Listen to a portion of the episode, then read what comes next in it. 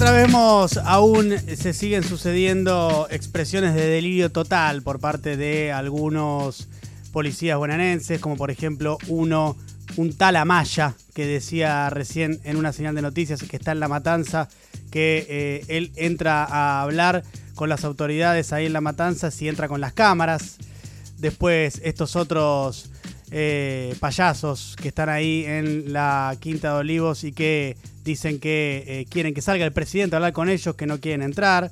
Eh, hay otras cuestiones, además de estas payasadas inaceptables, que está bueno analizar, ¿no?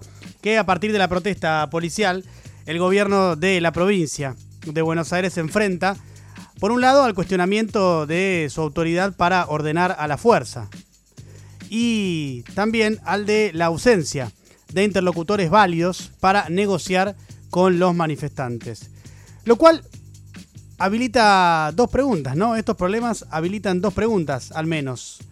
Por un lado, ¿es Sergio Berni la persona indicada para conducir una fuerza de 90.000 efectivos? Pregunta que ya nos hemos hecho en otras oportunidades. Por otro lado, ¿debe permitírsele a los policías sindicalizarse? Arranquemos por eh, Sergio Berni, quien se encargó de construir una imagen marketinera de autoridad fuerte. La realidad obviamente está poniendo en jaque esta fantasía del ministro, porque detrás de su propaganda permanente y de su omnipresencia en los medios había un malestar que él no vio, no quiso ver, o vio y no le dio la importancia que tenía.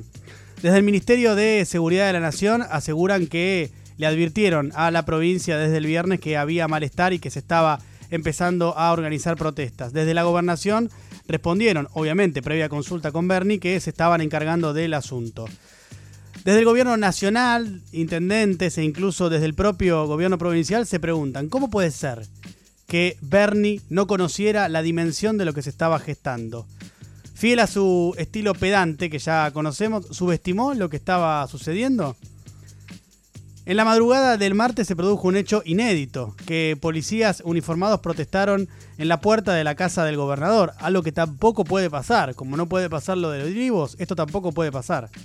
Queda claro que una cosa es la propaganda de un ministro implacable que conduce a la fuerza policial más grande del país y otra muy distinta es la realidad. El segundo punto relevante es el de con quién negociar. Y ahí entra el debate de la sindicalización policial. Uruguay creo que es el único país de América Latina que tiene a la policía sindicalizada. Si bien no es una práctica común por estas tierras, eh, en Estados Unidos y en Europa sí lo es, por ejemplo, además de Uruguay.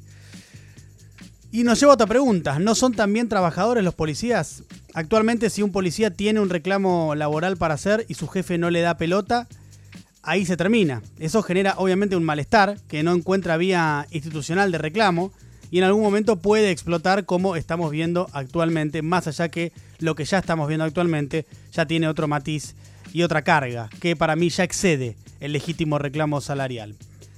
Por supuesto que en caso de que en algún momento se habilite una sindicalización, estamos hablando de una sindicalización especial, que entre otras eh, limitaciones no otorgaría el derecho a huelga.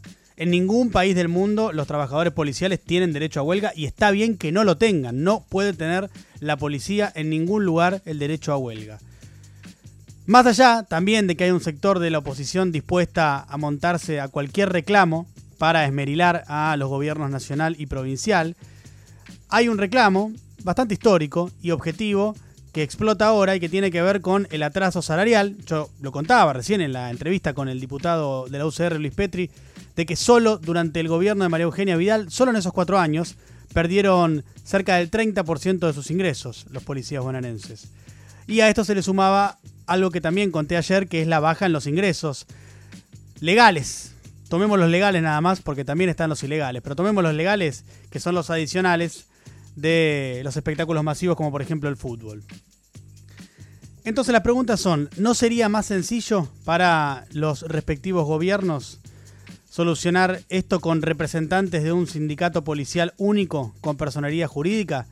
No ahora, ¿eh? no estoy hablando de estos días, de estos días es otra cosa, estoy hablando de un plan a futuro para que no vuelva a pasar algo semejante.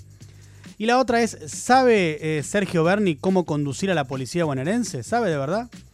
Bueno, son preguntas que, entre tantas otras, habilita este conflicto muy preocupante y muy grave que estalló en las narices de Sergio Berni, el ministro omnipresente que justo, pero justo en el conflicto más grave de su gestión, por ahora sigue desaparecido públicamente.